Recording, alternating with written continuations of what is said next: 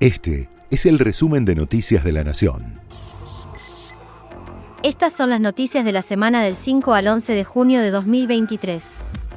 Tras una semana de declaraciones cruzadas, las principales coaliciones partidarias parecen haber definido su estrategia de cara a las próximas elecciones y no habría sorpresas antes de la fecha límite. No habrá alianza entre Juntos por el Cambio y Juan Schiaretti. No hasta después de las PASO, al menos. Esa es la conclusión a la que llegaron los impulsores del acuerdo, tanto del lado de la coalición opositora como del sector del gobernador de Córdoba. De todas formas, Rodríguez Larreta no descartó continuar las conversaciones luego de las primarias. Por otra parte, esta semana también se definió la inclusión de José Luis Espet en Juntos por el Cambio. Se espera que este fin de semana el Frente Renovador ofrezca definiciones de sus intenciones para las primarias del oficialismo, ya que será el turno del Congreso de ese partido, e integra una gran porción de la coalición gobernante. Se espera que Sergio Massa insista con su postura de presentar un candidato único. El cronograma electoral estipula que este miércoles 14 de junio deben estar definidas las alianzas que se presentarán en las elecciones ante la justicia electoral. Por su parte, la campaña electoral comenzará el 9 de julio, cuando puedan empezar a proyectarse los spots publicitarios en medios audiovisuales, y se extenderá hasta el 11 de agosto, cuando inicie la veda electoral. Esto dijo Rodríguez Larreta. En el caso del gobernador de Córdoba, yo nunca doy una discusión por cerrada. hay distintas etapas para sumarse, distintas formas, puede haber eh, mecanismos diferentes.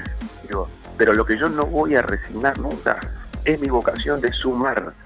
Porque primero para ganar el kirchnerismo y segundo y más importante, para gobernar la Argentina, para hacer los cambios que tenemos que hacer se necesita una fuerza política muy sólida, muy amplia.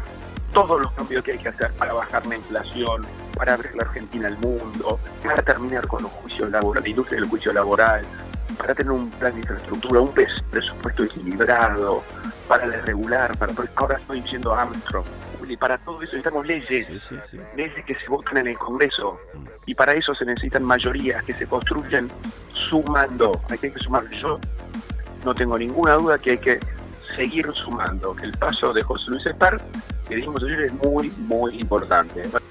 Este domingo se vota en Tucumán, San Luis, Mendoza y Corrientes. Las pasos de Mendoza dirimirán el candidato en tres de los cinco frentes inscriptos, entre ellos el macrista Cambia Mendoza, con la interna que disputan los radicales Alfredo Cornejo y Luis Petri. En tanto, con las pasos derogadas y reemplazadas por un sistema similar a la ley de lemas, en San Luis el oficialismo buscará conservar el poder sin el apellido Rodríguez Sá en las boletas electorales. El elegido para suceder al tres veces gobernador es el exintendente Jorge Fernández, que se enfrentará al diputado Claudio Poggi de Juntos por el Cambio, que sumó a su alianza al hermano del mandatario, Adolfo Rodríguez Saa. También se realizarán las elecciones en Tucumán. El peronismo local lleva a Osvaldo Jaldo tras la postergación de los comicios por la impugnación de la candidatura de Mansur. Finalmente, Corrientes celebrará elecciones legislativas. Desbloquearon el iPad de Natacha Haidt después de cuatro años de intentos. El desbloqueo se produjo en los laboratorios de los peritos de Gendarmería Nacional. El iPad es una de las llaves de la investigación que comenzó a raíz de su muerte en febrero de 2019. Ulises, hermano de Haidt, no descartó que pueda encontrarse contenido sobre cuestiones de pedofilia que la conductora había denunciado públicamente antes de su deceso. Esto decía Gustavo Delía, abogado de la familia. Queda claro que, el contenido de esta tablet va a ser eh, preponderante a la investigación por dos razones claras. Primero, porque no entendemos por qué se tardó tanto, ¿no? técnicamente hablando. Y segundo, creemos firmemente de que dentro de la tablet hay contenido que ya Natacha lo había dicho en su momento.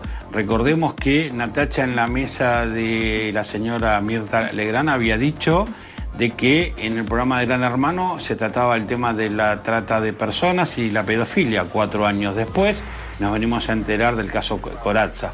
A ver, entonces Natacha lo que hablaba decía todas verdades y su herramienta de trabajo, su herramienta que ella tenía eh, permanentemente en forma cotidiana, era la tablet que hoy, gracias a Dios, se pudo abrir según los que dicen los peritos. La inflación en la ciudad tuvo una leve desaceleración en mayo y llegó al 7,5%, mientras que el mes pasado había registrado un 7,8%. Así, alcanzó el 114,4% en los últimos 12 meses, según el Instituto de Estadísticas porteño. Por las subas de tarifas de servicios públicos, el área de precios regulados fue la que más subió. Alimentos y bebidas no alcohólicas estuvo esta vez por debajo del índice general. Al mismo tiempo, esta semana comenzó a regir el nuevo precio en el valor del boleto de subte, que pasó a costar 74 pesos, y el premetro, a 26 pesos. Esta es la tercera suba en lo que va del año. El último tramo de la actualización tarifaria se va a aplicar en septiembre. También esta semana Sergio Massa anunció medidas de alivio para monotributistas. Desde el entorno del ministro de Economía anticipan una caída en la cifra de inflación de mayo, pese a las proyecciones cercanas al 9% de las consultoras privadas. El dato se conocerá el próximo miércoles. Esto decía el ministro de Economía. Porque tomamos algunas decisiones para mejorar ese motor que es el tercer motor de la economía, el consumo. La primera que tiene que ver con que los trabajadores paguen menos impuestos a las ganancias en sus aguinaldos, porque de alguna manera eso vuelve al consumo. Pero además porque alivia la situación que entendemos genera la pelea contra la inflación. La segunda, modificar las escalas del monotributo. Subimos 41% la base imponible para de alguna manera facilitar a todos los monotributistas de la Argentina, más de 5 millones, su situación formal frente a la FIP. Y en tercer lugar, agregar un capítulo más al programa de crédito argentino. Porque entendemos que de alguna manera el Estado tiene que sostener los niveles de inversión y actividad. Lionel Messi decidió su destino y jugará en el Inter de Miami. El capitán del seleccionado argentino anunció esta semana que seguirá su carrera en el club propiedad de David Beckham. Lo hizo luego de que su padre y representante, Jorge Messi, mantuviera una reunión con el presidente del Barcelona, Joan Laporta. En la misma ambas partes manifestaron la intención de que el pase se dé, pero la situación del club catalán respecto al fair play financiero obligaba a dilatar la negociación, algo que no era bien visto por el entorno del jugador.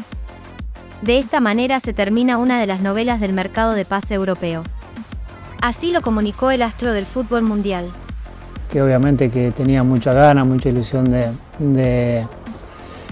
de, poder, poder volver, eh, pero por otro lado, por otro lado, después de haber vivido lo que viví, la salida que, que tuve, el cual no quería volver a estar otra vez en, en la misma situación y esperar a ver qué, iba a pasar y, dejar mi futuro en manos de, otro, por así decirlo de, alguna manera. Quería tomar mi, mi propia decisión pensando en, mí, en mi familia. Eh, si bien escuché que se decía que, la liga había aceptado todo y que, estaba todo bien para, para que vuelva, eh, todavía faltaban muchísimas otras cosas que, se den, escuché que, tenían que vender jugadores o bajar, bajar sueldo a, jugadores y la verdad que, yo no quería pasar por, por, eso ni hacerme cargo de o tener algo que ver con, con todo eso. Este sábado se define el nuevo campeón de Europa. En Estambul y desde las 16 horas de nuestro país, el Manchester City y el Inter de Milán dirimirán al nuevo campeón continental. Para los ingleses sería su segunda instancia definitoria en los últimos tres años, y de obtenerla, la primera vez que la ganan, lo que además sumaría la posibilidad de coronar el triplete, tras ganar la Premier League y la Copa de la Liga. Por su parte, los de Milán vienen de ganar la Copa Italia y buscarán campeonar en este certamen después de 13 años.